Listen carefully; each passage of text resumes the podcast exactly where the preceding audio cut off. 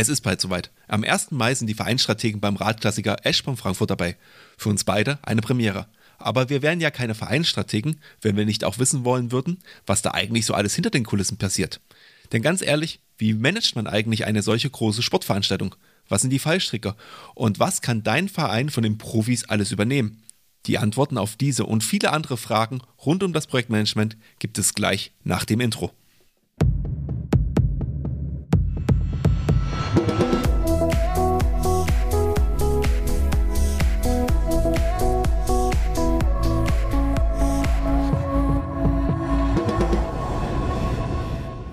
Herzlich willkommen im Vereinsstrategen-Podcast. Dein Podcast rund um das Vereinsleben mit den beiden Podcast-Hosts Martin und Pascal. Bald ist der 1. Mai da und was für die meisten ein Feiertag ist, ist für uns beide eine körperliche Herausforderung. 103 Kilometer, rund 1700 Höhenmeter. Die Rede ist vom Jedermann-Rennen bei Eschborn Frankfurt, einem echten Traditionsrennen. Dabei haben wir wirklich, naja, so 0,0 richtig trainiert, sodass sich natürlich eher die Frage nach dem Finnischen stellt, als die Frage nach der besten Zeit. Zumindest ich beschäftige mich erstmal sehr intensiv mit der Vorbereitung auf den Besenwagen an dieser Stelle. Doch neben unserer Strecke finden auch noch zwei andere Amateurrennen, ein Nachwuchsrennen und auch das Profirennen mit vielen Topstars des Radsports statt. Du siehst also, da muss eine ganze Menge im Vorfeld organisiert werden und vielleicht können wir heute ja auch noch den einen oder anderen Tipp für unsere Rennstrategie abstauben. Und damit sind wir dann auch schon mittendrin im Thema. Wir wollen uns heute einmal mit dem Thema Projektmanagement auseinandersetzen. Denn gerade bei größeren Veranstaltungen gehören ja viele Monate Vorbereitung, gute Teamarbeit und natürlich auch eine gute Organisation dazu. Und wenn die Veranstaltung dann gekommen ist, naja, das kostet dann meistens starke Nerven und ja, braucht auch ein gewisses Maß an Flexibilität. Man weiß ja nie, ob alles so klappt wie geplant und was nicht noch passiert. Aus unseren Folgen hast du vielleicht schon unterschiedliche Einblicke bekommen, wie man gute Projektarbeit im Verein oder auch bei Veranstaltungen organisiert. Aber natürlich wollen wir auch wissen, wie andere es umsetzen und was würde sich da mehr anbieten, als die Chance direkt mal beim Schopfe zu packen und bei den Machern unseres diesjährigen sportlichen Wettkampfs Eschborn Frankfurt nachzufragen. Ja, und damit herzlich willkommen an unsere beiden Gäste heute, Nathanael Bank und Maren Hopf. Hallo. Hallo. Und besonders freut uns natürlich auch an der Stelle, dass wir nicht nur über Eschborn Frankfurt heute reden wollen, sondern dadurch, dass die Maren auch ähm, dabei ist, ähm, bekommen wir heute auch so ein bisschen Einblick mal in die Deutschlandtour, ähm, also quasi dem deutschen Pendant der Tour de France. Und deswegen auch hier nochmal ein herzliches Willkommen auch von meiner Stelle.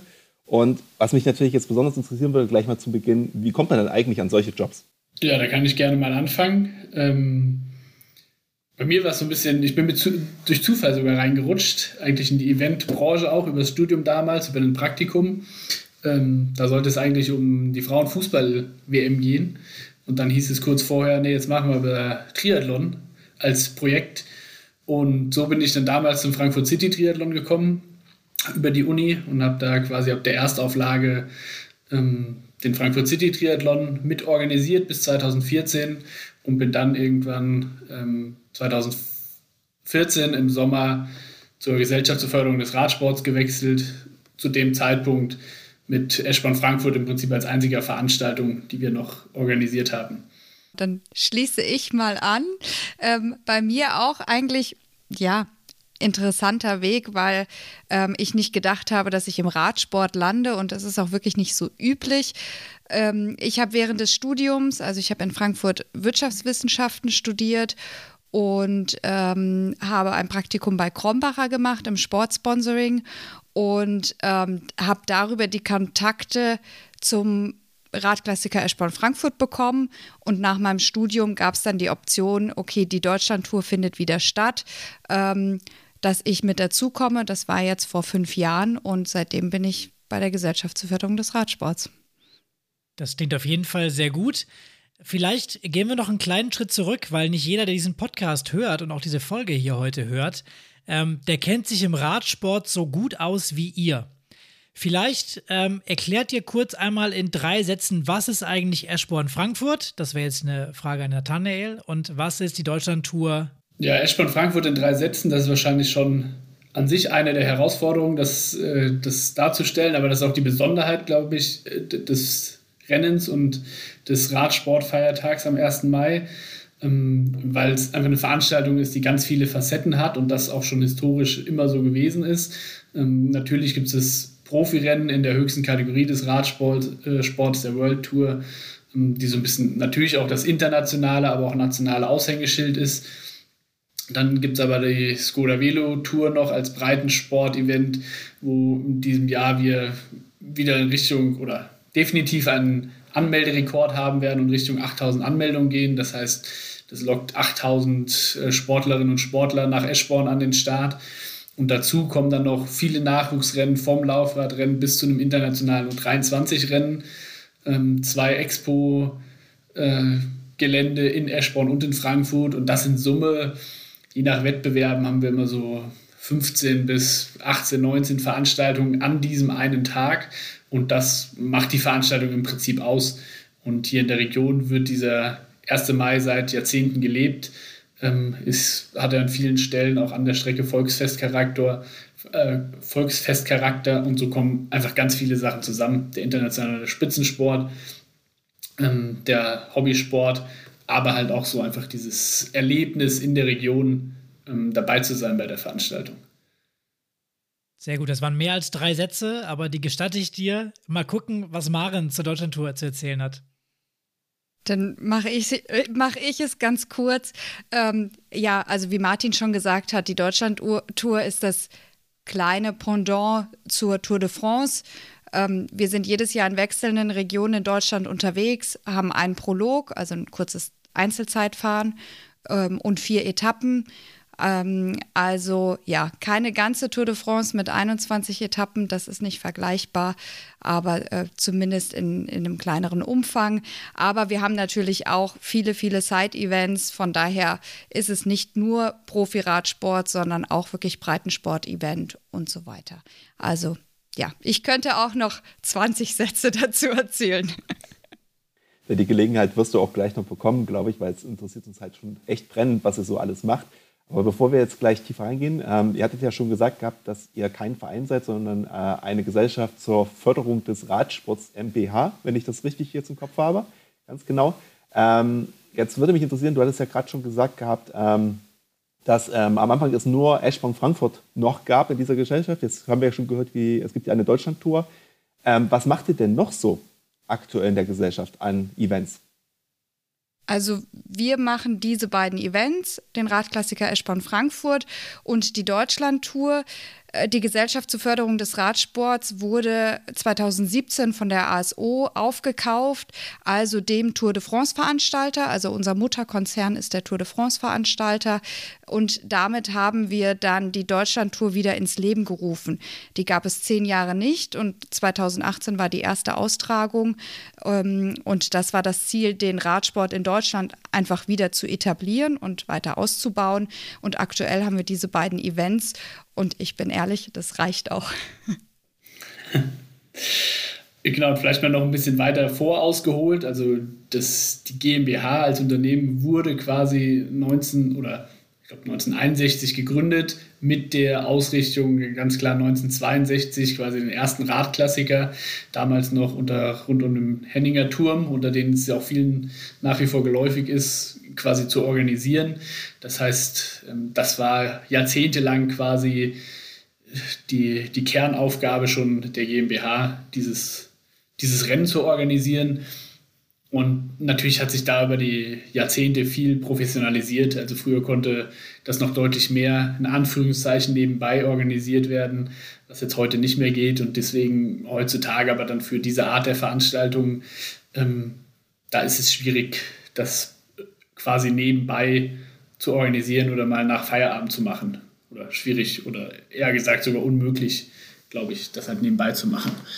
Es würde mich aber trotzdem natürlich auch, wenn wir jetzt über die GmbH sprechen, noch einmal interessieren, wie ist denn jetzt euer Verhältnis eigentlich zur Vereinslandschaft? Also besteht das oder seid ihr da völlig losgelöst vom Radsport in den, in den Verein?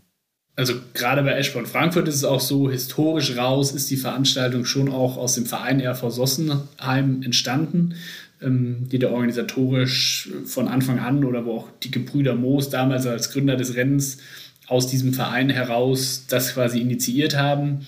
Dann, wie gesagt, für die Umsetzung eine GmbH gegründet haben. Und der RV Sossenheim an sich ist heute auch immer noch involviert ähm, bei uns in die Ausrichtung der Veranstaltung, vor allen Dingen im Bereich der Nachwuchsrennen und machen da nach wie vor die Umsetzung, also alles, was Vorabanmeldung ist für die Nachwuchsrennen, weil auch da Angebote für Vereinssportler und Sportler, Sportlerinnen speziell gibt. Und das läuft dann in der Abwicklung auch nach wie vor über den RV Sossenheim als Gründungsverein des Radklassikers. Ja, bei der Deutschland-Tour arbeiten wir sehr eng mit den Etappenorten zusammen und die Etappenorte müssen unterschiedliche Punkte umsetzen.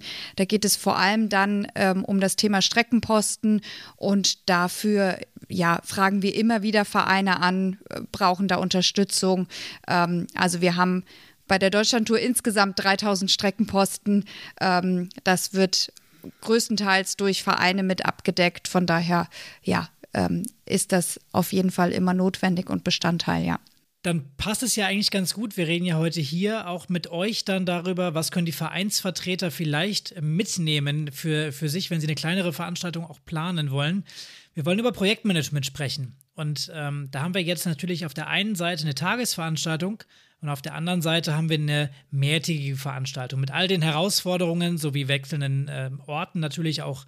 Äh, ein, ein Rennen zum Beispiel, was von Punkt A nach Punkt B führt, ist sicherlich nochmal anders als eine Schleife zu bewerten ja, und alles, was dazugehört. Ähm, vielleicht fangen wir trotzdem mal am, Be am Beginn an, bevor wir hier äh, drei Schritte zu viel machen wieder. Ähm, vielleicht, Nathanael, ähm, wann fängt eigentlich so die Planung an für so einen Radklassiker Eschborn Frankfurt? Wir haben gesagt, 1. Mai, der Termin ist gesetzt. Fangt ihr am 2. Mai direkt wieder an mit der Planung fürs nächste Jahr oder macht ihr erstmal äh, zwei Wochen Urlaub? Das mit den zwei Wochen Urlaub, das wäre schön. Die könnten wir meistens direkt danach logischerweise äh, gebrauchen. Das klappt in der Regel nicht oder nee, das klappt eigentlich nie, weil das sagt sich immer so ein bisschen schön nach dem äh, 1. Mai ist vor dem 1. Mai, aber letztendlich ist es wirklich genau das, was es für uns auch ist, ähm, weil wir wirklich ab dem Tag danach klar im ersten Schritt in die Nachbereitung der Veranstaltung gehen, ähm, aber das ja auch wieder viel die Basis dann auch ist, wie es fürs nächste Jahr weitergeht. Da haben wir jetzt, das unterscheidet es natürlich von der Deutschland-Tour auch. Da wird Martin gleich auch was zu sagen, wie es da so ein bisschen noch läuft oder noch weiter voraus auf die Planungen sind. Da ist bei uns schon so, dass wir natürlich den 1. Mai abwarten. Ähm, vielleicht so ein paar Gedanken gibt es jetzt auch schon, was man äh, 2024 machen kann. Aber im Prinzip warten wir schon den 1. Mai mehr oder weniger ab ziehen da unsere Lehren raus, haben dann ganz viele interne Nachbereitungen natürlich und das ist so die erste Phase, dann direkt die vier Wochen nach dem Event. Interne Debriefings, äh, was lief gut, was lief schlecht, was müssen wir nächstes Jahr anders machen. Dann aber auch mit den ganzen Dienstleistern, mit Sponsoren, das alles nachzubereiten ähm, oder auch mit Behörden nachzubesprechen, was lief gut, was lief schlecht. Und das ist erstmal alles die direkte Nachbereitung, wenn es bei allen noch frisch im Kopf ist, aber natürlich auch die ganz wichtige Basis dann für die Vorbereitungen dann fürs Folgejahr jeweils. Und dann spätestens so ab 1. Juni kann man schon sagen, ist dann für Eschmann Frankfurt auch der Blick ähm, voll auf das Folgejahr. Das ist natürlich jetzt eine, eine, relativ sportliche Planung. Also klar, 8000 Teilnehmer und die frischen Eindrücke muss man erstmal verarbeiten, das verstehe ich schon. Aber ja, was würde passieren, wenn ihr erst im September, Oktober, November anfangen würdet mit der Planung? kämt ihr gar nicht mehr hin mit eurem Zeitplan? Dann hätten wir vor allem ein Problem, was das Thema Strecke angeht, weil da merken wir einfach, das ist ein Prozess, der sehr lange dauert. Jetzt gerade für dieses Jahr ähm, ist ein gutes Beispiel, wo wir eine größere Streckenänderung aus verschiedenen Gründen hatten. Und das war wirklich was, da habe ich zusammen mit anderen dann im Team ab Anfang Juni letzten Jahres angefangen. Dann gehen die ersten Entwürfe da raus, dann gibt es Rückmeldungen dazu von Behörden, von verschiedenen Sachen ähm, wo wir ja auch nicht überall immer die, also klar, wir machen uns auch detaillierte Gedanken dazu, aber dann gibt es natürlich viele andere Beteiligte in so einem Genehmigungsprozess, die aus, mit einem anderen Blick drauf gucken, warum vielleicht eine Streckenführung nicht so gut ist oder ähm, was man vielleicht noch anpassen könnte. Und dann ist das ganz viel Austausch schon über mehrere Wochen mit Rückmeldungen, die wir bekommen, nach Kalkulationen, die wir machen, was Zeitpläne, Strecken angeht. Ähm, und dann bis man dann wirklich an dem Punkt ist, wo man sagt, so jetzt geht man auch richtig ins Genehmigungsverfahren rein. Und alleine dieser Prozess dauert schon ähm, bestimmt drei, vier Monate. Das heißt, wenn wir jetzt sagen würden, wir, wir warten oder wir legen jetzt am 1. Mai die Füße hoch und machen erstmal nichts, dann haben wir erst das Problem, dass wir halt bei diesem Thema viel zu spät sind, was die Strecke angeht, vor allem wenn wir das ändern wollen, weil dann die Zeit hinten raus einfach nicht reichen würde. Und dann gibt es natürlich andere Themen wie Sponsorenakquise und so, die für uns auch extrem wichtig sind. Und das sind natürlich Sachen, die im Herbst ähm, passieren, ganz viel. Und das muss natürlich auch vorbereitet werden. Aber auch da ist es wieder die Nachbereitung von dem einen Jahr mit Event-Dokumentation. Ist dann auch die Basis wieder für Dokumente, die man natürlich dann auch für die Sponsorenakquise nutzen kann. Okay, verstehe. Also bei der Strecke 103 Kilometer haben wir gesagt, ist die große Runde. Ähm, da bedarf es einiges an Planung, gerade wenn ihr dabei seid. Das habe ich jetzt verstanden. Ähm, ja, ich glaube, da ähm, tut ihr dann gut dran, nicht die Füße hochzulegen und dann nicht äh, in eine kurzfristige Absage reinzulaufen, weil irgendwas nicht genehmigt wird. Genau, die große Herausforderung dabei ist ja, du hast jetzt vielleicht nur die 103 Kilometer Strecke im Kopf, weil du die äh, selber in drei Wochen dann fahren willst. Aber die große Herausforderung für uns ist ja, wir haben auch noch die über 200 Kilometer lange Strecke des Profirennens, ähm, dazu die Strecke des internationalen U23-Rennens plus die weiteren Distanzen der Skoda Velo Tour und die natürlich alle auf die gleiche Straße zu bringen und dass die sich nicht irgendwo dann noch begegnen in Frankfurt oder im Taunus, das ist ja die eigentlich große Herausforderung dann. Das heißt, wenn wir eine Strecke ändern, ändern wir alle Strecken und dann müssen die Zeitpläne danach auch noch zusammenpassen. Da siehst du, wie der Fokus bei mir schon voll auf mein eigenes Rennen liegt, ja. Was mich mal jetzt noch an der Stelle äh, interessieren würde, ist, kann man da jetzt auch als kleinerer Verein, der jetzt zum Beispiel einen Triathlon veranstalten möchte oder auch ähm, einen Marathonlauf machen möchte, sagen, dass schon gerade dieses Thema Streckenplanung einen ganz, ganz hohen Fokus gleich zu Beginn haben sollte, bevor man eigentlich in tiefergehende andere Themen in der Projektplanung einsteigt? Oder würdet ihr sagen, naja, umso kürzer die Strecke ist, umso harmloser ist das das ist, glaube ich, definitiv was. Das kommt so ein bisschen auf die Gegebenheiten drauf an, wo will man hin mit so einer Strecke. Aber es ist am Ende für uns, und das hat man im letzten Jahr auch bei verschiedenen anderen Veranstaltungen so ein bisschen gesehen, das A und O, woran so eine Veranstaltung natürlich hängt. Und da gibt es so viele, die quasi sagen können, Daumen hoch oder äh, Daumen runter, das wollen wir, das wollen wir nicht. Und dann ist es natürlich, wenn jetzt irgendeine Behörde, aus welchem Grund auch immer, irgendeine Streckenführung ablehnt, dann ist es in der Regel ja auch nicht einfach ganz banal zu sagen, gut, dann nehmen wir halt die eine Straße weiter links ähm, und dann passt das alles. Das heißt, wenn man da oder gerade wenn wir dazu spät zeitlich dran wären. Und dann gibt es den guten Fall, man überlegt sich was und alle sagen, ja, das passt, aber das kommt in der Regel nicht im ersten, in der ersten Rückmeldung vor, dass alle Juhu schreien. Ähm, und dann halt danach noch rea reagieren zu können auf die entsprechenden Anpassungen. Dafür muss halt genug Zeit da sein. Und je komplexer die Veranstaltung an sich ist und je weiter man quasi rausfährt, ähm, auch ich sag mal, in viel befahrene, vielleicht auch sonst vom Autoverkehr, Straßen, ähm, desto, desto früher muss man damit ja auch dran sein. Und das sieht man, glaube ich, ähm, bei Eschborn Frankfurt haben wir immer noch den Vorteil, ja, dass wir immer auf einer ähnlichen Basis erstmal aufbauen können. Und ich glaube, auch da ist es für, für Vereine und so natürlich einfacher. Man hat die Veranstaltungsflächen an sich, die sind immer erstmal das Kleine, aber die ganz große Veranstaltungsfläche, wo man dann raus auf die Straßen fährt, die sind, glaube ich, das Komplexe, die man dadurch auch früh im Blick haben muss. Daraus schließe ich, dass Maren eigentlich den noch schweren Job hat, weil sie jedes Jahr wechselnde Strecken haben muss. Am Ende des Tages sind auch noch fünf davon planen muss. Höre ich das richtig so raus? Ja, das kann man schon so sagen. also, das kann ich gerne auch so bestätigen, die, ja. Das ist definitiv so. Ja, also es ist die, die Art der Herausforderung ist bei beiden Events die gleiche, aber natürlich bei der Deutschland-Tour nochmal eine andere Hausnummer. Einfach nur ein paar Zahlen, aber wir haben 60 Straßenverkehrsbehörden bei der Deutschlandtour. Die müssen alle involviert werden, die müssen alle die Strecke genehmigen.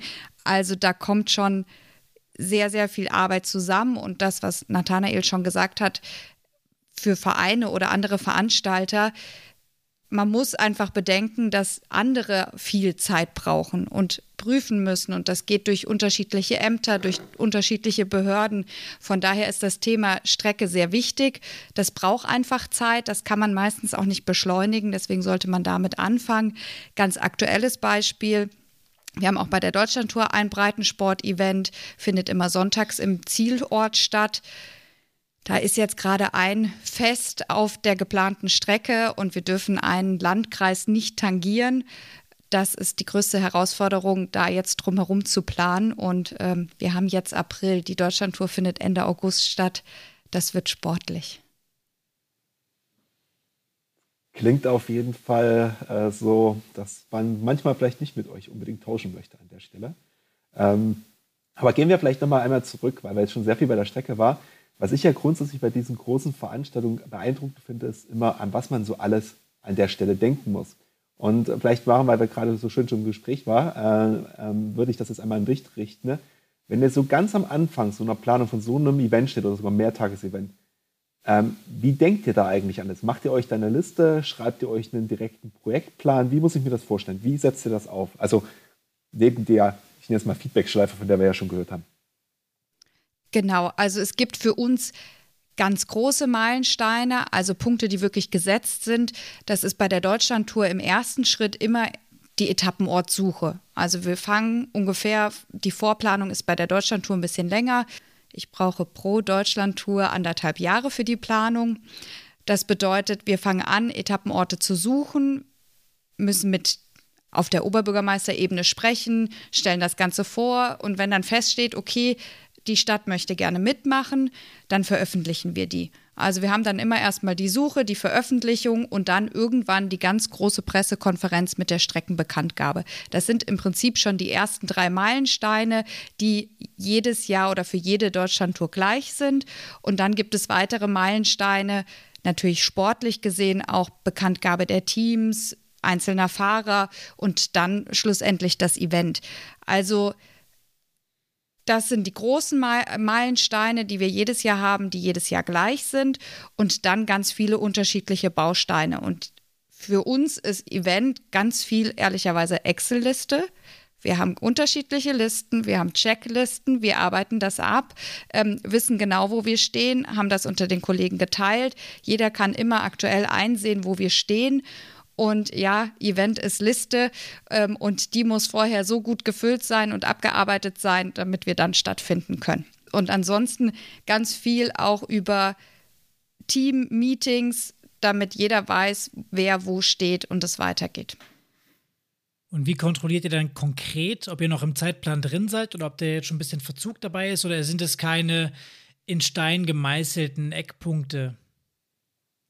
Doch es gibt in Stein gemeißelte Eckpunkte. Also wenn ich jetzt zum Beispiel habe, am 26. April findet die Pressekonferenz der diesjährigen Vorstellung der Streckenpräsentation statt, dann weiß ich, okay, bis dahin muss ich spätestens die Strecke stehen haben, soweit es geht. Ich muss die Etappenorte stehen haben. Also das ist wirklich meine Deadline.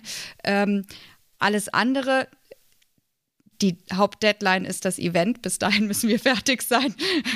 Dazwischen schiebt sich ganz gerne mal was, aber natürlich gibt es auch Deadlines wie zum Beispiel das Thema Branding wir müssen einfach Produktionen anschieben zu einem bestimmten Zeitpunkt. Das sind welche, also wirklich Deadlines, die wir in unserem Kalender stehen haben. Auch wenn wir an unsere Breitensport-Events denken, das ist für beide Events gleich. Wir haben Trikots, die bestellt werden, ähm, Medaillen, die bestellt werden. Also das sind unterschiedliche ähm, Zeitpunkte, die vorgegeben sind und bis dahin müssen wir fertig sein.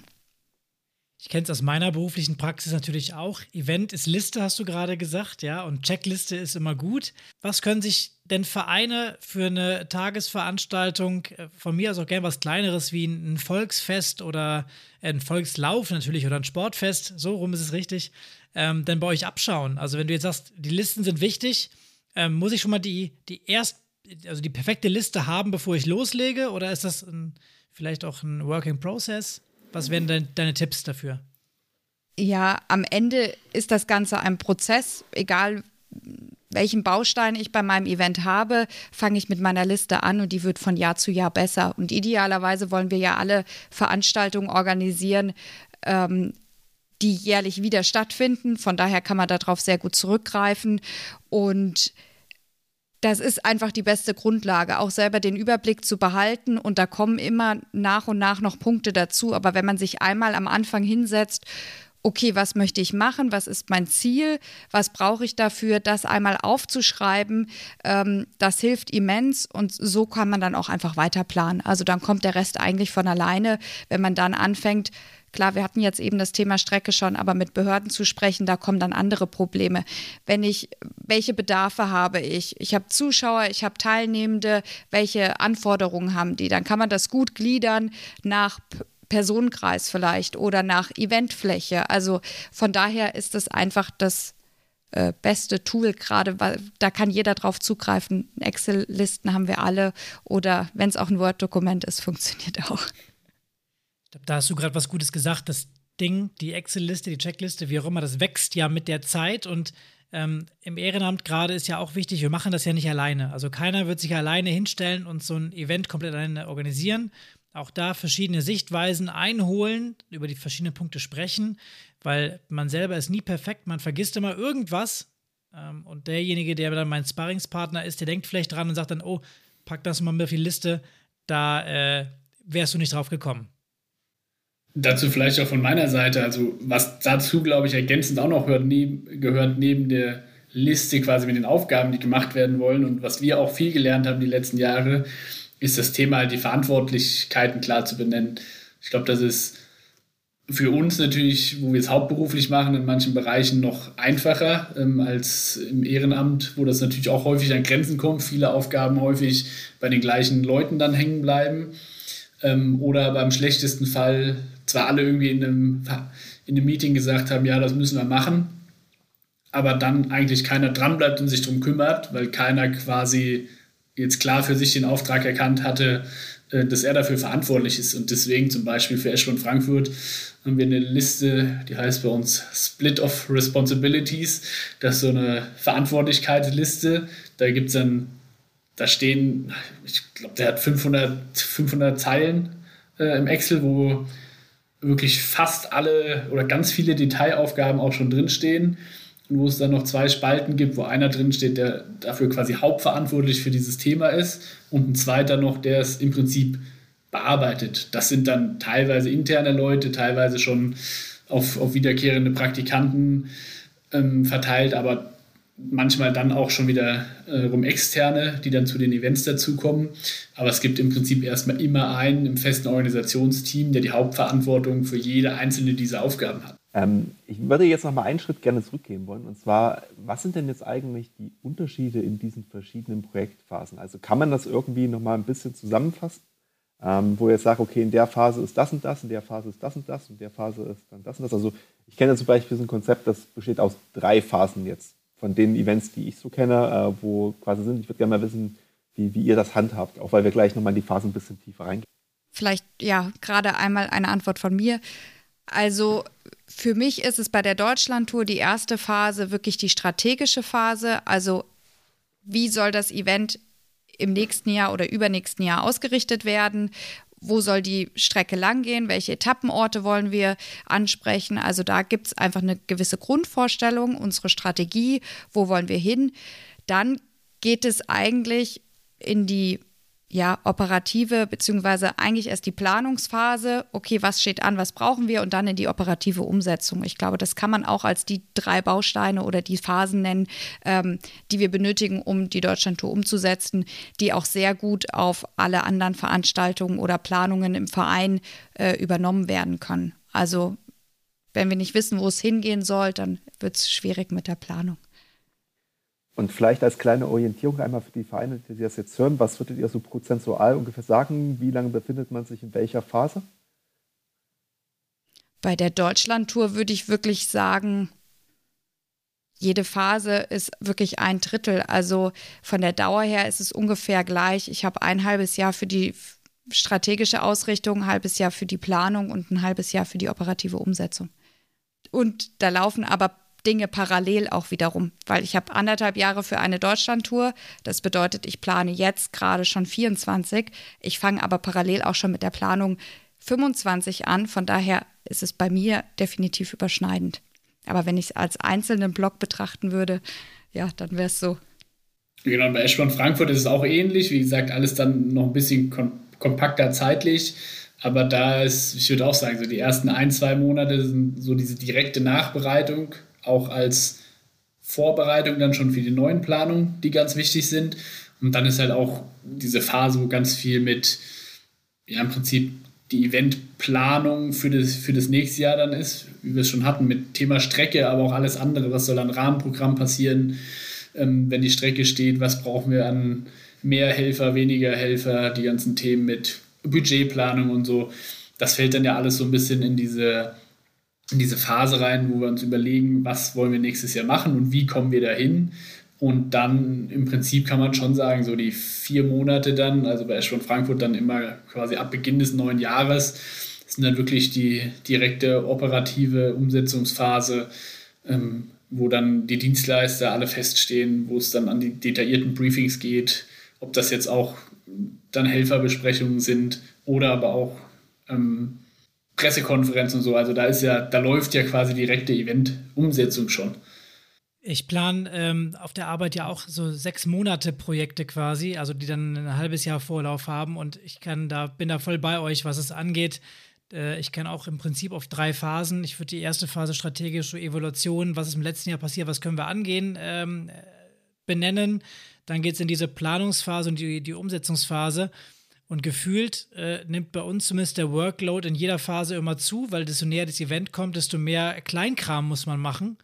Ähm, von daher vielleicht mal die Frage auch an euch, wie groß ist denn bei euch so ein Projektteam eigentlich? Also wir sind ähm, unterschiedlich besetzt im Jahresverlauf, weil bei uns natürlich auch der Workload zu den Events immer mehr zunimmt. Ähm, wir sind aktuell, Nathanael, korrigier mich, sieben Festangestellte. Ich habe zehn gezählt vorhin, davon aber vier in Teilzeit, glaube ich. Ja, ich habe sieben fest und äh, drei Praktikanten sozusagen. Ja. Also sind wir um die zehn Leute. genau. Also zehn Leute, um das Event umzusetzen und ähm, die Unterstützung dann im Sommer. Aber vor allem bei den Events, das darf man auch nicht vergessen, ähm, sind natürlich noch viele, viele Leute, die dazukommen. Wir haben viele externe Dienstleister, die uns unterstützen. Und ähm, wir haben vorhin mal durchgezählt. Also ich habe beim Event 100 Helfer, die wichtigere Aufgaben machen, plus dann natürlich Dienstleister, TV-Übertragung und so weiter und so fort. Also dass wir beim Event dann äh, ungefähr 250 Mitarbeiter sind. Plus die diversen Streckenposten und Helfer, äh, die du ja auch schon gesagt hast, Aufbauhelfer und so weiter, was alles dazugehört wahrscheinlich. Genau, richtig. Polizei, die involviert ist an manchen Punkten, die Streckenposten, wie gesagt, ja, 3000 insgesamt. Ähm, das kann, können im Stadtgebiet allein schon mal 150 bis 200 Streckenposten sein. Da kommt dann, ähm, ja, einiges zusammen.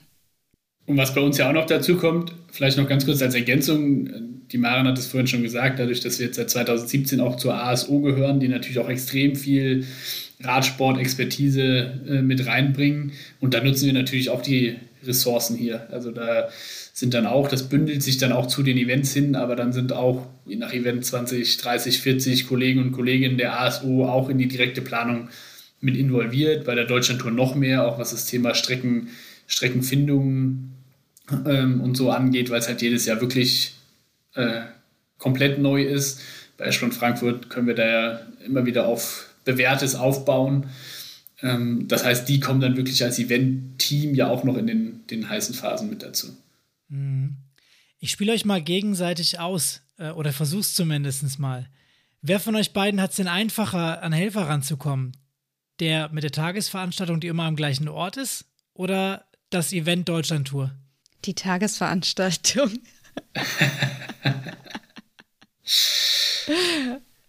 das ist insgesamt ja, ich glaube, das, das hängt bei der Deutschlandtour wahrscheinlich auch ganz stark von den Regionen ab, wo man ist. Also es ist halt, ich glaube, wenn du direkt irgendwie einen Radsportverein hast, der sofort sagt, da habe ich Bock drauf und die helfen irgendwie mit, dann ist es einfacher. Aber wenn, halt, wenn du das halt nicht hast, dann ist es zäh. Ich glaube, das kennen wir aus vielen Veranstaltungsbereichen, ähm, was so freiwillige Helfer und Ehrenamt angeht. Es wird immer schwieriger, schon für die eigenen Vereinsveranstaltungen, die ja teilweise ähm, auch nach wie vor umgesetzt werden, die Leute zu kriegen und dann aber nochmal jemanden zu motivieren, wenn dann der Radklassiker Esch von Frankfurt äh, schreibt, wir brauchen noch äh, Streckenposten, habt ihr Lust? Ähm, das, das wird halt auch nicht einfacher. In diesem Jahr haben wir jetzt insgesamt wieder sehr gute Erfahrungen damit gemacht, was, ähm, was Vereine auch äh, angeht für Streckenposten oder auch teilweise Abiturklassen von Schulen. Ähm, aber es ist jedes Jahr eine neue Herausforderung. Also wir hatten Jahre, da ging das besser und schlechter. Und wenn es halt äh, schlecht läuft, gerade was jetzt so Streckenposten angeht, dann müssen wir halt auch auf Security-Firmen ähm, zurückgreifen. Und das ist natürlich dann auch immer ganz klar eine Frage auch der Kosten. Weil die können da ganz schnell explodieren bei dem Thema, wenn man auch bei Eschborn Frankfurt von ca. 500 Streckenposten spricht. Wir haben bei unserem Triathlon immer die äh, Streckenposten durch Flatterband ersetzt irgendwann. Da, wo es möglich war, wo es kein Sicherheitsrisiko gab, ja. Da würde bei uns aber in der Nachbesprechung äh, ein ganz dringender Hinweis kommen, dass es nie wieder vorkommen darf. also von Behördenseite der Hinweis, das ist. Den, den Punkt haben wir, glaube ich, vor acht Jahren hin, hinter uns gelassen, wo dieser Hinweis kam: Flatter, Flatterband ersetzt keine, auch keine Absperrbaken. Ja, das kenne ich irgendwie auch aus meinem äh, Tätigkeitsbereich. Safety First ist eine ganz hohe Devise, sobald es sehr, sehr TV-wirksam auch wird, äh, kann ich nur sagen. Ähm, was mich jetzt nochmal interessieren würde, war, weil du gesagt hast, ähm, es ist relativ schwer, bei der Mehrtagesveranstaltung auch Helfer zu finden. Wäre denn das eigentlich dann oder ist das einer der Bewerberpunkte oder Bewerbungspunkte auch der Städte, die sich ja ja, bewerben, bei euch eine Tour oder einen, einen Tag der Deutschlandtour auszurichten? Oder hat das gar keinen Einfluss? Und vielleicht auch gleich angeknüpft an die Frage ist, ähm, wenn ihr dann eine Strecke quasi euch ausgesucht habt, wie befindet ihr denn eigentlich die Ehrenamtlichen? Also was sind denn jetzt eigentlich die Benefits, die ihr am Ende denen geben wollt und könnt? Also für die Etappenorte, dadurch, dass die bei der Deutschlandtour auch in der Umsetzung involviert sind, also wir machen die Gesamtprojektleitung und Planung der Deutschlandtour, aber die Städte müssen sich auf ihre eigenen Gemarkungen um bestimmte Punkte kümmern. Ähm, und dementsprechend, wenn es in den ersten Gesprächen darum geht, okay, welche Arbeit kommt uns auf uns zu, wie viele Helfer brauchen wir ungefähr, dann ist das wirklich ähm, mitentscheidend, weil dann die Städte auch überlegen, okay, woher bekomme ich denn wirklich die Helfer? Ähm, wie viele Vereine haben wir in der Stadt? Wie viele können wir ansprechen? Ähm, von daher, damit steht und fällt einiges, definitiv. Ähm, das ist immer Thema und da hat jeder im Prinzip erstmal den größten Respekt davor, okay, ich brauche für einen Tag irgendwie 200 Streckenposten innerhalb der Stadt. Ähm, außerhalb arbeiten wir so, dass wir unterschiedliche Abschnitte bilden und für jeden Abschnitt wieder einen Hauptverantwortlichen suchen. Dieser Hauptverantwortliche hat dann ungefähr, ich sag mal, um die 80 Streckenposten wieder unter sich und muss diese finden. Es gibt dafür eigentlich keine größeren Voraussetzungen. Ähm, das kann jeder machen. Es gibt natürlich bestimmte Punkte, große Kreuzungen, breitere Straßen, wo wir sagen, okay, der Streckenposten kann da nicht alleine stehen. Äh, an diesen Positionen unterstützt dann häufig die Polizei. Ansonsten arbeiten wir natürlich auch mit der Freiwilligen Feuerwehr zusammen, THW etc. Aber auch das wird immer schwieriger. Ähm, da werden meistens mittlerweile Kosten aufgerufen, gerade weil wir nicht fest an einem Ort sind, sondern jedes Jahr wechseln. Wenn wir so ein bisschen ein Standing hätten, wir kommen jedes Jahr wieder, das ist von der Region gewollt, ähm, dann würde da vielleicht eine Kostenneutralität entstehen. Ähm, so werden dann ganz gerne mal bei uns Kosten aufgerufen und das funktioniert natürlich auch nicht immer. Ähm, genau, und von daher, wir haben dann diese einzelnen Abschnitte und da müssen die Streckenposten gefunden werden. Da machen wir Aufrufe. Das geht über Amtsblätter, das geht über Social Media und dann gucken wir, wer kann dazukommen, wer hat Zeit. Dann gibt es Schulungen dafür, die müssen ausgestattet werden mit Warnwesten und so weiter und so fort. Da hängt allein daran äh, ein gewisser Prozess. Aber jetzt nochmal die, die Frage vielleicht, äh, ich bin jetzt mal sehr intrinsisch motiviert. Also die extrinsische Motivation ist die, ich stelle mich da an die Strecke ein paar Stunden, aber ähm, was habe ich denn davon, außer dass ich, äh, wenn ich ganz viel Pech habe, mich ein Profifahrer berühren könnte und ich dann lange im TV-Bild bin? Das ist der Mehrwert. Also man ist hautnah an der Strecke, man sieht es.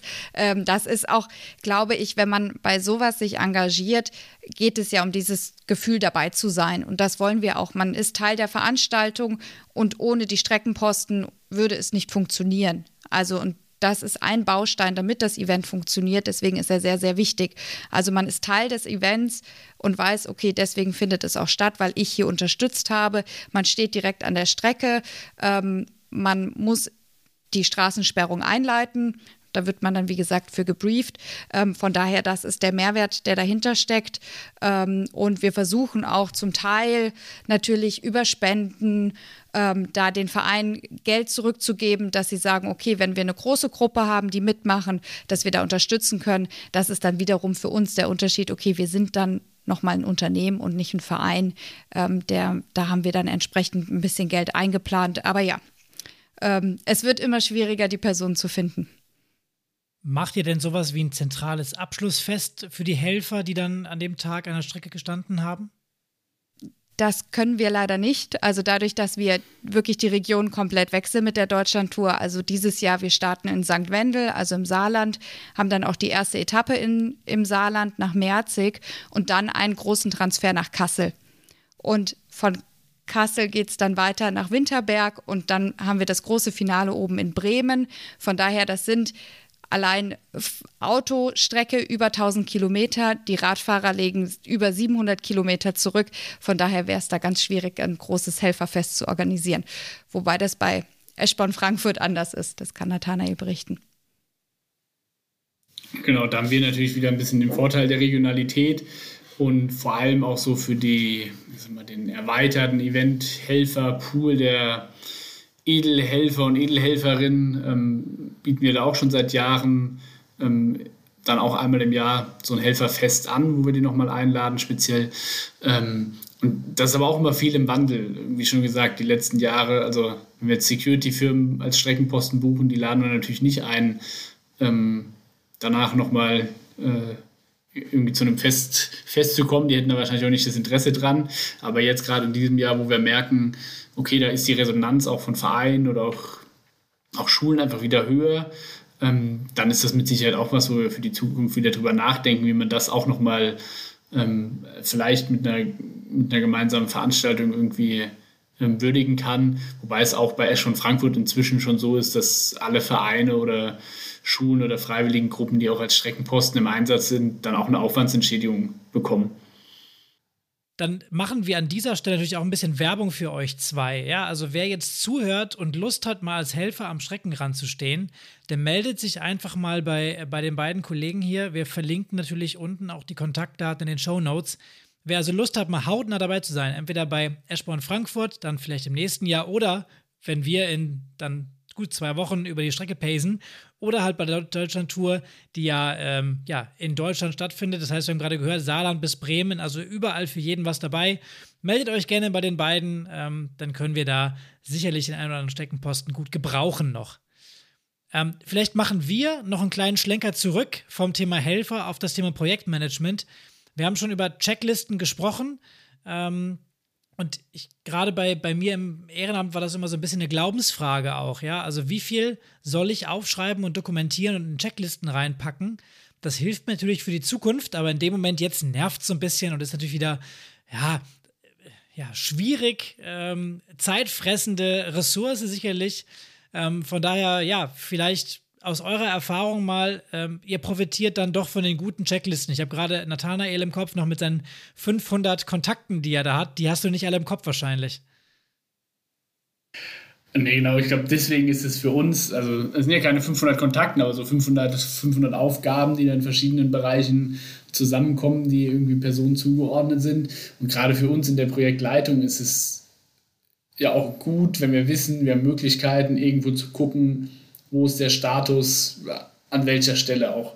Ähm, Gerade bei Eschborn Frankfurt war es lange auch so, dass ähm, also bevor die ASO 2017 dazu kam, gab es im Prinzip erst eine festangestellte Kollegin, dann mich als einzigen Festangestellten in Vollzeit. Ähm, da war halt ganz viel in meinem Kopf drin oder auch in dem Kopf von der Kollegin, von der Laura Degenkolb. Ähm, und da haben wir irgendwann gemerkt, das kommt natürlich an Grenzen dieses System, wo viel nur in unserem Kopf drin ist und wo immer wieder man so ein bisschen darauf angewiesen ist, dass irgendwie in der im Frühjahr dann irgendwann bei uns wieder Klick macht, ah, hier, das müssen wir noch machen. Ähm, und da war es schon wichtig für uns, dass das irgendwann auch in Listen kommt.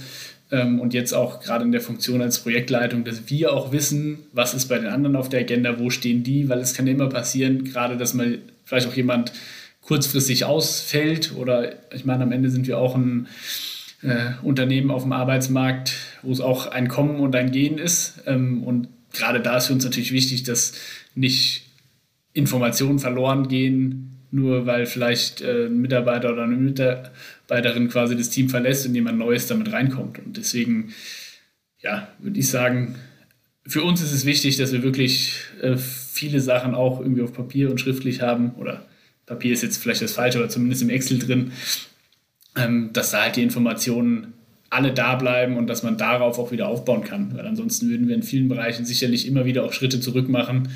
Und die Zeit haben wir dann wiederum im Jahresverlauf nicht.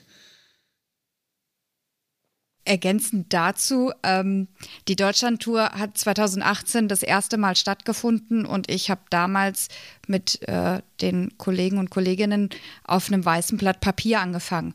Also ich hatte keine Unterlagen, auf die ich zurückgreifen konnte. Ich habe wirklich bei Null angefangen. Klar, wir hatten die Erfahrung von Eschborn Frankfurt, wir haben die Erfahrung aus, aus Frankreich von unseren Kollegen, aber trotzdem so richtig die Bedarfe, das war noch nirgendwo niedergeschrieben.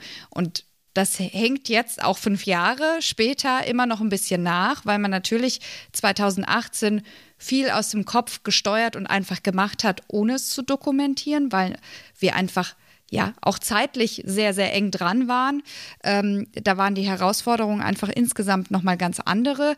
Und ich arbeite bis heute Listen auf und ich habe immer noch sehr, sehr viel in meinem Kopf, was daraus muss und eigentlich irgendwo niedergeschrieben werden muss. Oder man hat viele Briefings telefonisch gemacht oder einfach nur mal kurz bei einem, bei einem Kaffee, aber das nicht schriftlich festgehalten, dass man einfach sagen kann, okay, ich hole mir das Briefing ähm, das nächste Jahr wieder raus, kann es nochmal aktualisieren, nochmal überarbeiten und verschicke es dann. Also von daher es kostet sehr viel Zeit, also ich kann das total verstehen. Ähm, aber ja, man muss es einfach nach und nach aufarbeiten. Ähm, das macht es einem selber einfacher, jedes Jahr aufs Neue, aber natürlich für mögliche Nachfolger dann erst recht oder wenn man mal ausfällt, dass da die Kollegen dann einfach direkt anknüpfen können. Und wie sieht es jetzt aus, wenn mal irgendwas nicht nach euren Plänen läuft? Also wenn ein extremes Event zum Beispiel äh, oder ein extremes Ereignis auftritt, also zum Beispiel ein geplanter Austragungsort sagt drei Monate vorher ab aus irgendwelchen Gründen oder ihr seid im, beim Event und plötzlich möchte, meldet sich Olaf Scholz an, weil er der Deutschlandtour äh, dabei wohnen möchte und alles, was ihr vorher euch ausgedacht habt, ähm, ist über den Haufen geworfen. Wie geht man mit sowas um? Also wie reagiert man da? Schläft man dann nicht mehr? Arbeitet man 24 Stunden? Sagt, muss man vielleicht auch in solchen Fällen auch realistisch dann vielleicht Sachen absagen oder verändern? Da vielleicht von von Frankfurt ein Beispiel. So habe ich im Prinzip angefangen mit Extrem Event Management äh, beim Radklassiker, weil ich bin 2014 im Sommer dazugekommen. 1. Mai 2015 wäre meine erste Veranstaltung gewesen. Und da ist ja quasi mal der planungstechnische Worst Case für uns eingetreten, dass quasi am Abend vorher die Veranstaltung komplett abgesagt äh, wurde von extern. Und das ist sowas, das kann man vorher, das also was man dann macht, das hat man auch in keiner Liste stehen und das kann man auch jetzt noch keiner Liste stehen haben, weil da merkt man dann, oder an diesem Abend haben wir gemerkt, wie viel eigentlich über das ganze Jahr hinweg, wie viele Fäden quasi von wie vielen Enden zusammenkommen und dann hat man irgendwie auf einmal zwei Stunden Zeit und muss quasi alle irgendwie darüber informieren und Sachen abbestellen und gucken mit, der Caterer hat das schon und äh, eingekauft und was macht er jetzt damit und da, da prasselt dann so alles auf einen ein und das das sind so Sachen, ja, das gibt es immer wieder, also dass sowas passiert. 2020 haben wir es dann ja auch wieder erlebt mit ähm, Corona. Da hatten wir es zumindest sechs Wochen vorher die Info, aber es war wieder eine komplett neue Situation.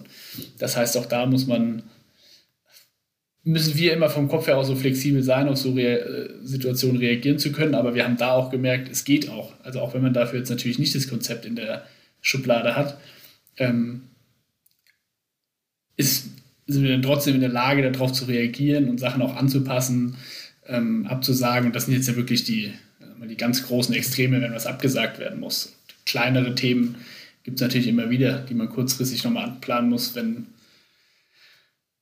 irgendwelche Sachen noch nicht angeliefert sind, die da sein sollten für Starterbeutel packen oder so. Und dann fängt man an, so das Team zum Starterbeutel packen steht da und äh, die Sachen sind aber noch nicht da. Und dann muss man auch immer wieder reagieren. Und das ist natürlich, je näher man an das Event rankommt, desto mehr von diesen, von diesen Ereignissen können kommen. Im Januar kann man noch gut auf sowas reagieren. Alles, was jetzt von jetzt 11.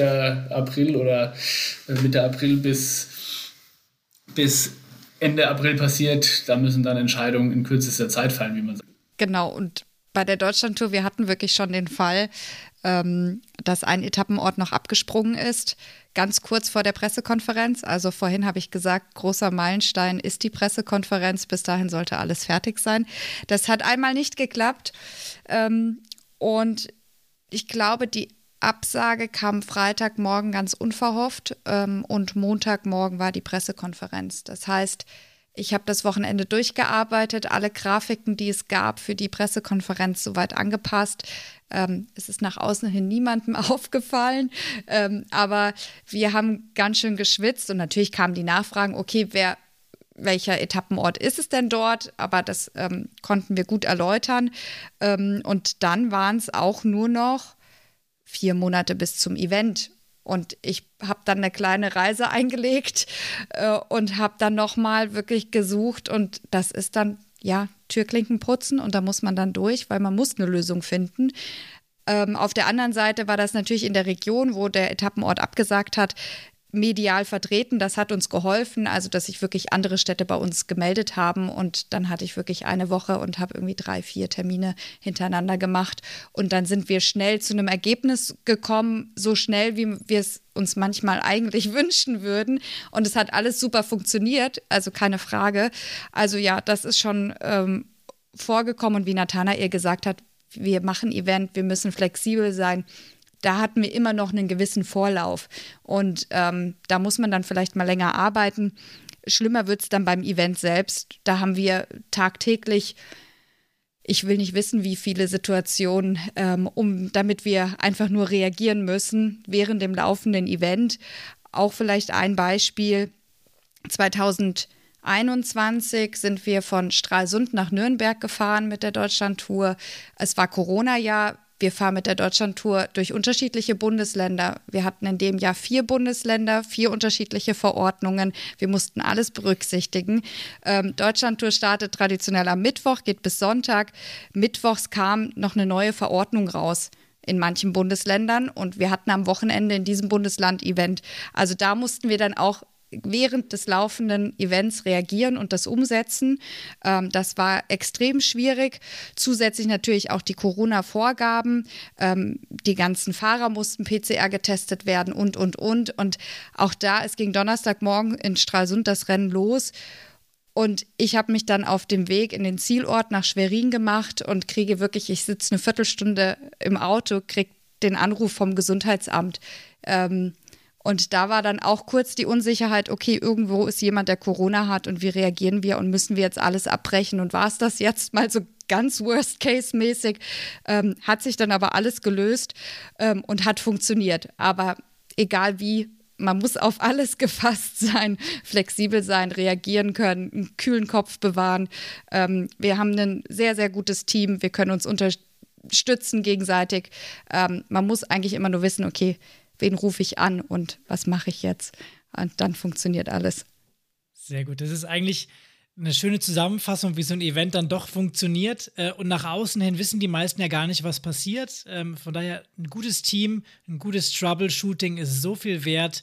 Und dann ist es eigentlich auch egal, ähm, ob man ja ein kleines Event oder ein großes Event plant, weil die Planung ist immer nur so gut wie das Leben. Äh, das kommt nämlich immer dazwischen und dann, ähm, ja, du hast gesagt, die Corona-Zeit war auch für die Vereine eine herausfordernde. Ähm, Online-Sport mal eben auf die Beine stellen oder eben auch kleinere Events mit, ja, teilweise, wie du schon sagtest, wechselnden Verordnungen umsetzen ähm, und dann immer wieder, äh, ja, den Rückschlag hinnehmen und ähm, da plant man eben auch mal eine Strecke um.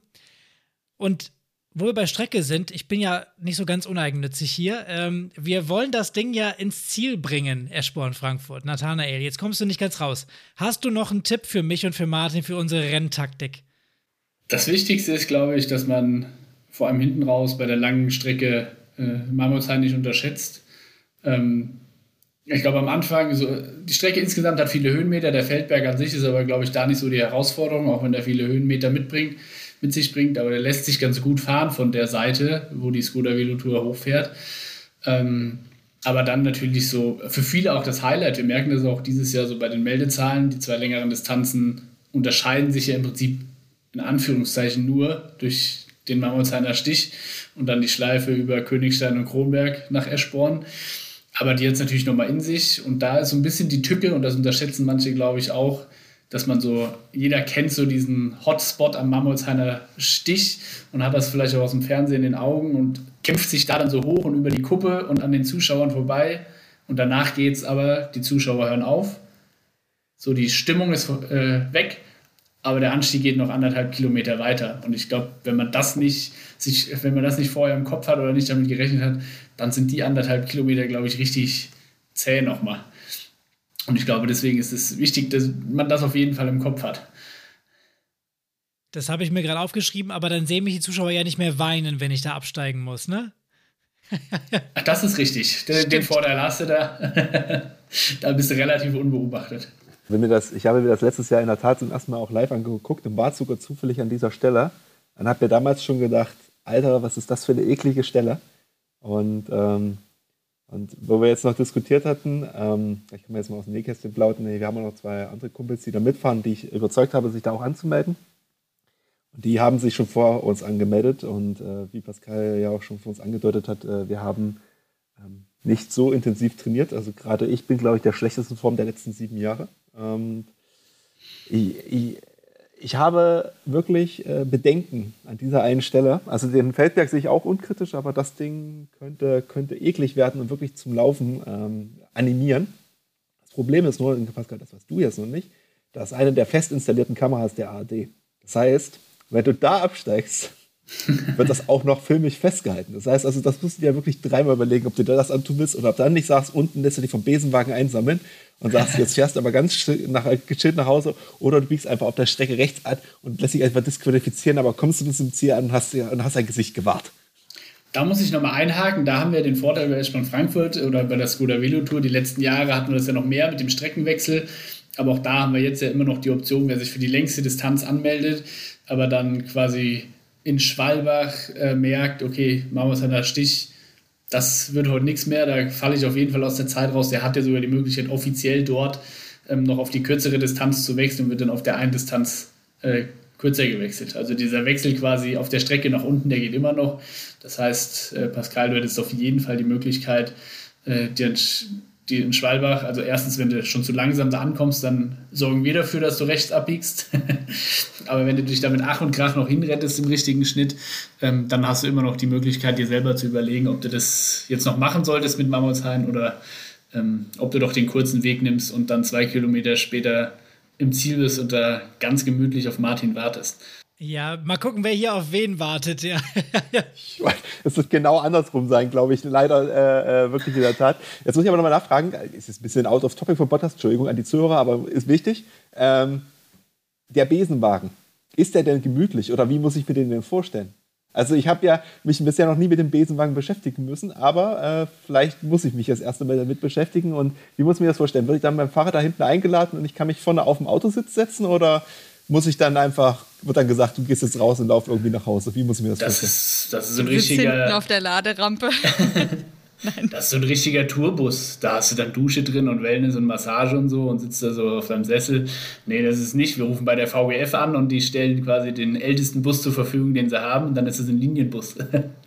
Aber nee, so ist es wirklich. Also letztendlich, wir haben dann ein Fahrzeug, was auch äh, Fahrräder einsammeln kann und dann aber Linienbusse wo jeder auch genug Platz hat, wo wir auch nochmal Getränke mit in dem Fahrzeug drin haben. Da sitzen auch nochmal zwei Sanitäter vom DRK mit drin, die so, wenn jetzt jemand wirklich am Ende der Kräfte ist, auch direkt schon mal eine kurze erste Hilfe machen können. Also versuchen wir schon zu gucken, dass wir die, dass die Leute jetzt nicht äh, völlig verloren und äh, da in dem Besenwagen drin sitzen. Martin, ich krieg da Deister-Flashbacks gerade. ja, ich auch. Also alle, Entschuldigung, jetzt ist es richtig, jetzt ist richtig äh, Smalltalk-mäßig, aber alle, die äh, die Vereinsgründungsausfahrt von unserem Vereins äh, haben gesehen und miterleben dürfen, die wissen, dass ich da sehr gelitten habe an diesem Tag. Ähm, und das erinnert mich gerade sehr daran, ja. gut, gut, Pascal, du musst jetzt den, den Umstieg zum Thema wiederfinden, sonst plappern wir uns hier. Ähm, ja, ich glaube, ich finde tatsächlich den, den, den Abschluss wieder. Ähm, auch mit Blick auf unsere, ähm, auf unsere Uhr hier. Die Podcast-Folge wird schon wieder länger. Ähm, vielleicht ihr beide nochmal, Nathanael darf anfangen. Ähm, was sind so eure drei großen Learnings äh, beim Projektmanagement aus den letzten Jahren vielleicht? Also eins der wichtigsten Sachen, glaube ich, ich hatte es ja auch schon gesagt, ist das Thema, irgendwie die Verantwortlichkeiten klar zu machen, ähm, dass einfach Aufgaben klar zugeordnet sind und nicht Themen irgendwie in der Luft zwischen den Stühlen liegen und man nach äh, sechs Wochen merkt, das stimmt, hatten wir mal drüber gesprochen, hat aber keiner eigentlich weiter verfolgt das Thema, weil alle nur genickt haben und es gut fanden. Und ich glaube, das ist für jede Veranstaltung wichtig, ob die jetzt äh, klein ist und man die innerhalb von äh, einem halben Jahr organisiert oder innerhalb von drei Monaten oder aber halt auch die großen Veranstaltungen. Das ist äh, am Ende äh, ganz wichtiges Thema. Und dann, wie es ja jetzt auch schon, wie wir es ja schon auch gesagt hatten, einfach dieses Thema schon auch die Sachen, die gemacht werden, ähm, auch in Listen und Dokumente zu bringen, in gut strukturierte, um einfach eine Basis zu haben, um halt nicht jedes Jahr wieder ähm, die gleichen Planungsfehler zu machen oder aber auch nicht quasi wieder Planungsschritt rückwärts zu machen und Sachen wieder neu denken zu müssen. Weil ich glaube, das ist so, egal ob man das jetzt aus dem Verein raus organisiert, wo die Zeit vielleicht manchmal noch knapper ist, weil es halt irgendwo nach Feierabend neben dem eigentlichen ähm, Hauptberuf passiert, aber auch bei uns.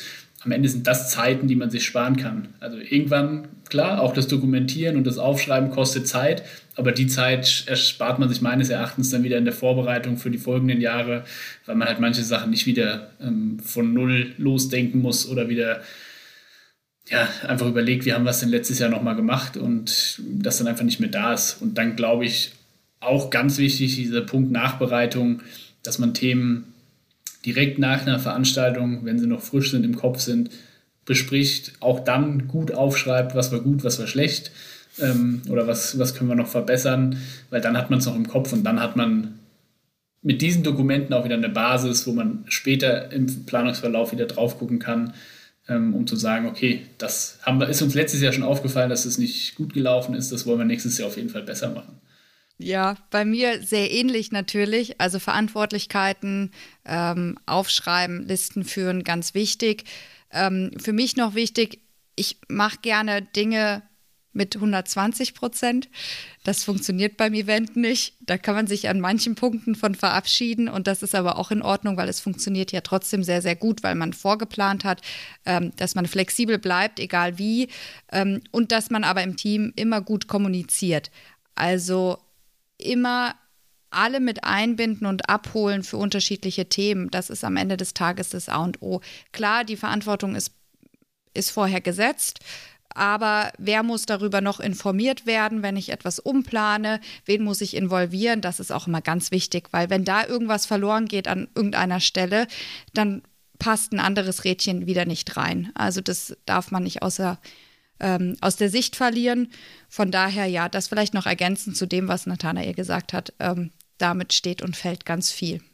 Und was für uns dann auch noch wichtig ist, ist definitiv ein Punkt, das hatten wir jetzt ähm, heute gar nicht so intensiv, obwohl es für uns auch extrem wichtig ist, Thema Budget. Also das ist, glaube ich, auch ein A und O, egal wie klein die Veranstaltung ist, wenn man sich am Anfang gut Gedanken drüber macht, wo, also was für Einnahmen haben wir und was können wir ausgeben und das auch immer wieder so ein bisschen äh, kontrolliert. Wir haben da auch verschiedene Phasen, wo wir dann Budgets wieder aktualisiert abgeben, wo sich dann auch was verändert, wo dann aber ganz kurzfristig natürlich auch wieder ähm, noch Änderungen kommen, gerade beim Thema Streckensicherung und so, wo kurzfristige Änderungen kommen, wo wir jetzt auch für Eschmann Frankfurt erst in den nächsten, nächsten Tagen dann genau wissen, was kostet es eigentlich. Aber je besser man das natürlich vorgeplant hat und auch im Kopf hat die Eventualitäten, was kann passieren, ähm, desto besser kann man so eine Veranstaltung natürlich auch vorbereiten und weiß auch, was müssen wir ausgeben und wo können wir uns vielleicht einen, in Anführungszeichen einen kleinen Luxus gönnen und wo halt nicht.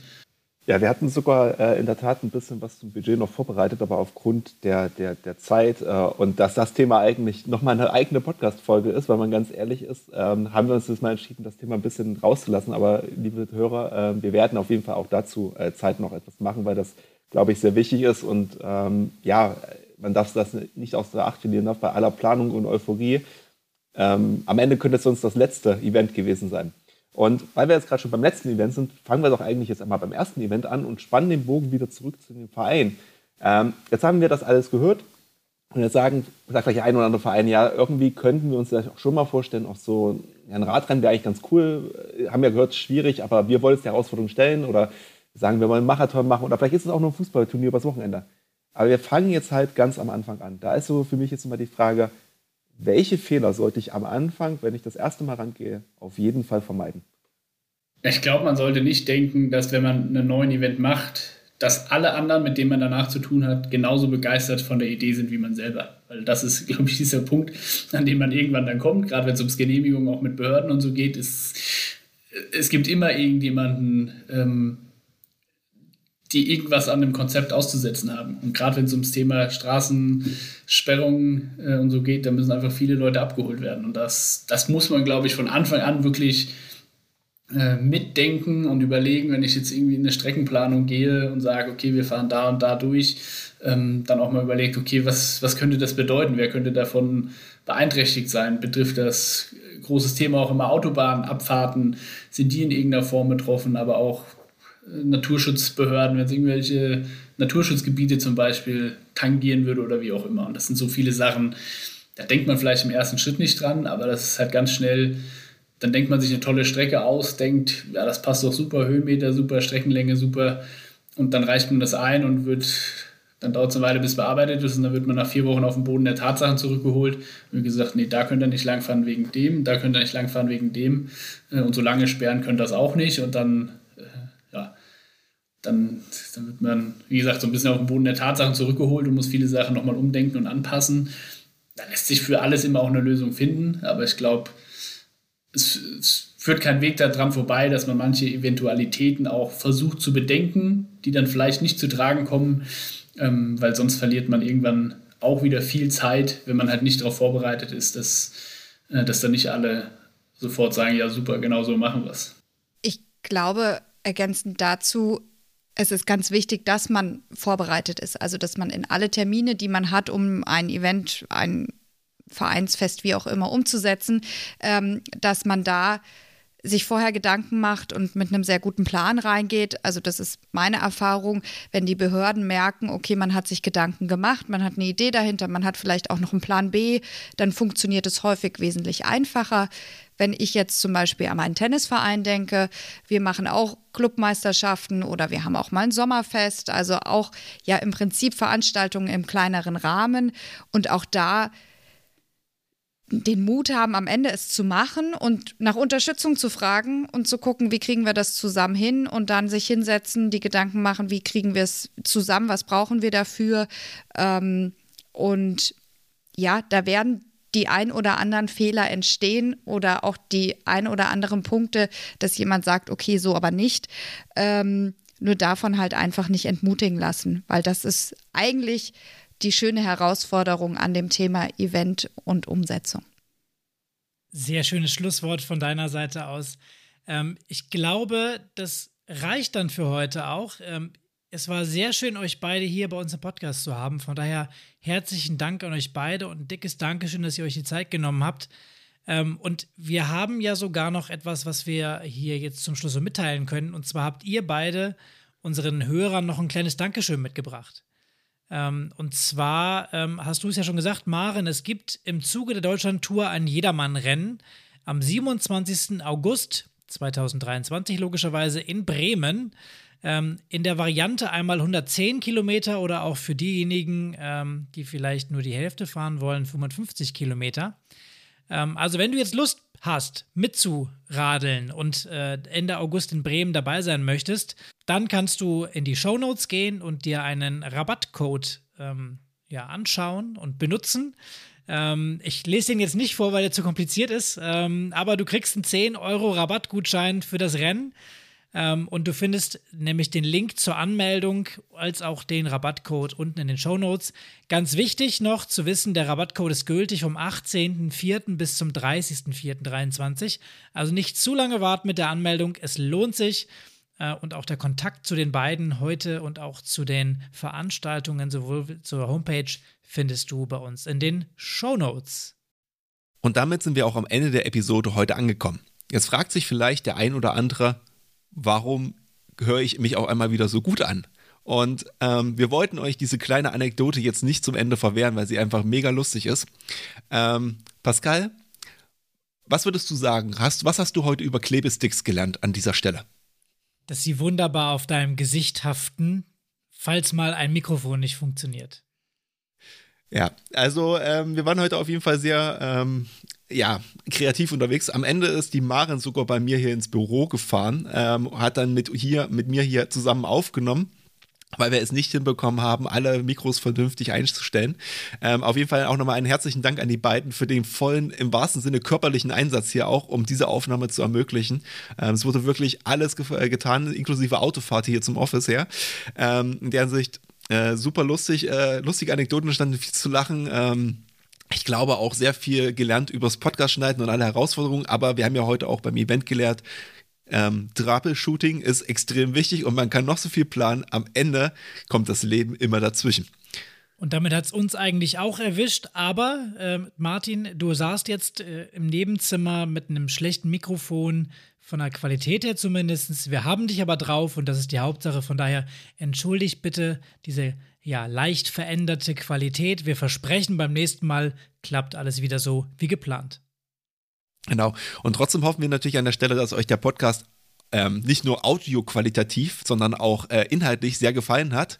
Und äh, dass ihr ihn trotzdem euren Freunden und auch Vereinsvertretern und vielleicht allen begeisterten Radfahrern gerne weiterempfehlen wollt. Wir würden uns auf jeden Fall sehr darüber freuen. Und falls ihr jetzt noch Fragen rund um das Thema habt ähm, oder auch Anmerkungen habt, weitere Themenwünsche habt, dann erreicht ihr uns am besten unter info@vereinstrategen.de, aber ihr könnt uns natürlich auch gerne bei Facebook und bei Instagram auch unter Vereinstrategen äh, einmal eine Nachricht schreiben und äh, eure Anmerkungen Anmerkungen bei uns äh, loswerden. Und ja, wir hören uns dann hoffentlich in zwei Wochen wieder. Wir werden da noch nicht von Eschborn Frankfurt berichten wahrscheinlich, weil das Rennen äh, ein Tag davor war und wir gegebenenfalls nicht mehr so viel Puste haben, um dann am Abend noch mal kurz eine Aufnahme zu machen. Aber wir werden euch natürlich trotzdem zeitnah berichten, wie es gelaufen ist. Ähm, bis dahin wünschen wir euch viel, viel Spaß weiter in eurem Verein. Bleibt engagiert und bis zum nächsten Mal.